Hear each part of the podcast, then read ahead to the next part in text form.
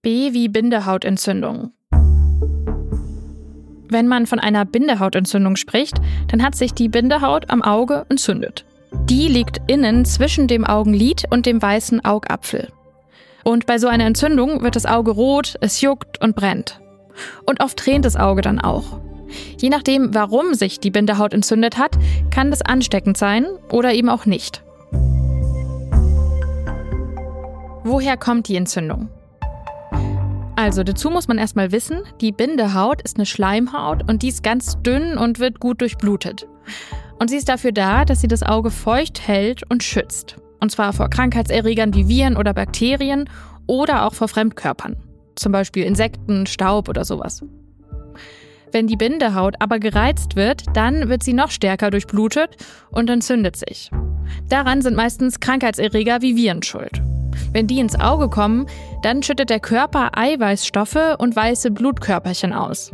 Die wehren die Viren nämlich wieder ab. In dem Fall, also wenn Erreger eine Rolle spielen, dann ist die Bindehautentzündung auch ansteckend. Da sollte man zum Beispiel nicht Handtücher gemeinsam mit anderen teilen. Weil dann kann man die Erreger ganz leicht weitergeben. Und Hände regelmäßig mit Seife waschen ist auch immer gut, um Erreger einfach von den Händen wieder wegzubekommen, dass man sie nicht versehentlich an andere weitergibt.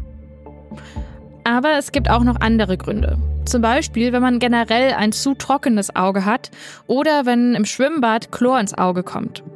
Oder auch wenn man auf Pollen und so weiter allergisch reagiert. Das alles ist dann nicht ansteckend. Woran erkennt man eine Bindehautentzündung? Das ist tatsächlich unterschiedlich.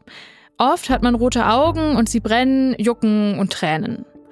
Und es fühlt sich so an, als ob man sowas wie kleine Sandkörner im Auge hat. Wenn Bakterien schuld sind, dann sind die Augenlider oft verklebt. Gerade am Morgen fällt es besonders auf. Das sieht dann so ein bisschen schleimig aus, gelblich oder grünlich. Wenn Viren dagegen schuld sind, dann kommt aus den Augen meist eher eine wässrige Flüssigkeit. In der Regel geht so eine Bindehautentzündung von alleine wieder weg. Aber manchmal braucht man auch Medikamente. Deshalb, wenn ihr Beschwerden habt, dann fragt am besten beim Augenarzt oder bei der Augenärztin nach. Das war Gesundheit hören, das Lexikon. Ich bin Kari Kungel und wenn ihr mehr zu dem Thema wissen wollt, dann schaut doch mal auf der Website der Apothekenumschau vorbei. Oder ihr klickt auf den Link in den Infos dieser Folge.